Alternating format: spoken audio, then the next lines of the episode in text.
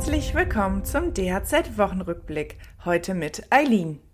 Hast du schon mal was vom Ausbildungsberuf E-Sportler gehört?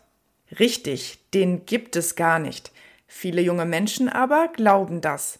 Das zeigt eine Umfrage des Verlages U-Form unter mehr als 4000 Schülern und Azubis. In Deutschland können Jugendliche zwischen sage und schreibe 324 Ausbildungsberufen wählen. Das große Angebot aber verwirrt viele junge Menschen. Auch im Handwerk gibt es Ausbildungsberufe, die vielen Jugendlichen nicht als erstes in den Sinn kommen, zum Beispiel Schilder- und Lichtreklamehersteller oder Büchsenmacher. Offensichtlich mangelt es also an der Berufsorientierung. Den Hauptgrund für unbesetzte Stellen sehen die Ausbildungsverantwortlichen aber woanders.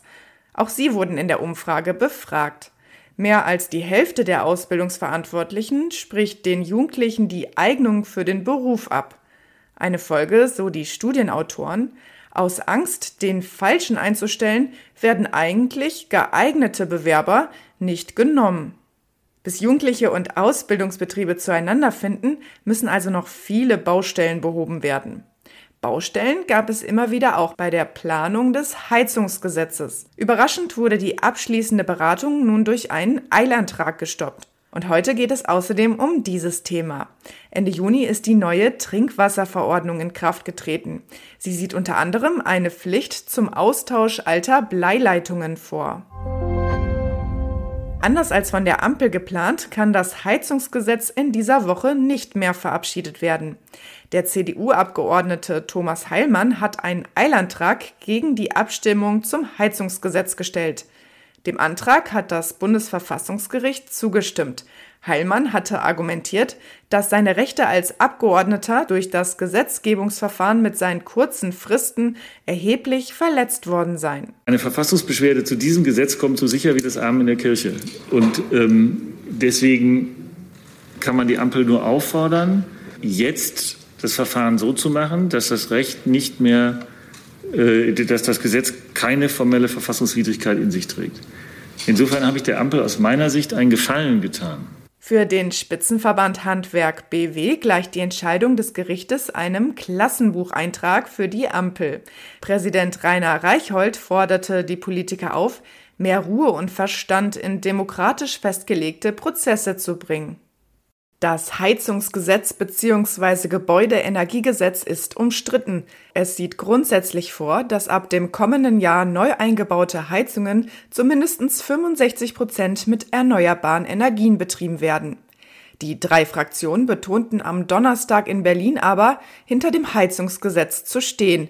Es solle keine inhaltlichen Änderungen mehr geben.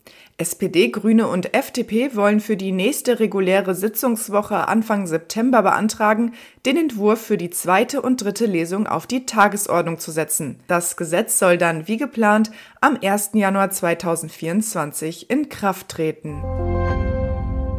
Ende Juni ist die neue Trinkwasserverordnung in Kraft getreten. Sie regelt unter anderem, dass alte Bleileitungen in Wohnhäusern ausgetauscht werden müssen.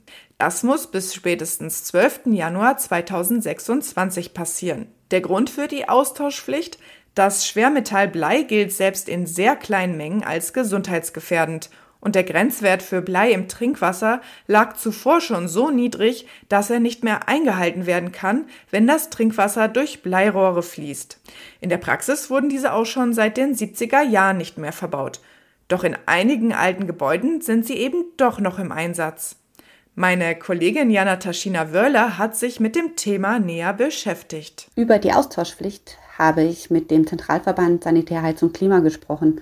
Sie sehen das Thema relativ gelassen, denn es betrifft nur eine überschaubare Zahl von Hausbesitzern. Wenn ein Austausch dann aber ansteht, müssen die Installateure genau hinschauen, denn es geht nicht nur um komplette Wasserleitungen, sondern oft sind es eben auch nur Teilstücke, die aus Blei bestehen und die dann ausgetauscht werden müssen. Die Betriebe des SHK-Handwerks sollten aufpassen, dass wirklich ein kompletter Austausch stattfindet. Ja, die alten Bleileitungen müssen raus. Es reicht auch nicht, wenn man sie mit einem anderen Material beschichtet, hat man mir berichtet. Denn eine Beschichtung kann abplatzen und dann entstehen aktive und damit sehr schädliche Bleioberflächen. Mehr über die Austauschpflicht für Bleileitungen liest du auf dhz.net.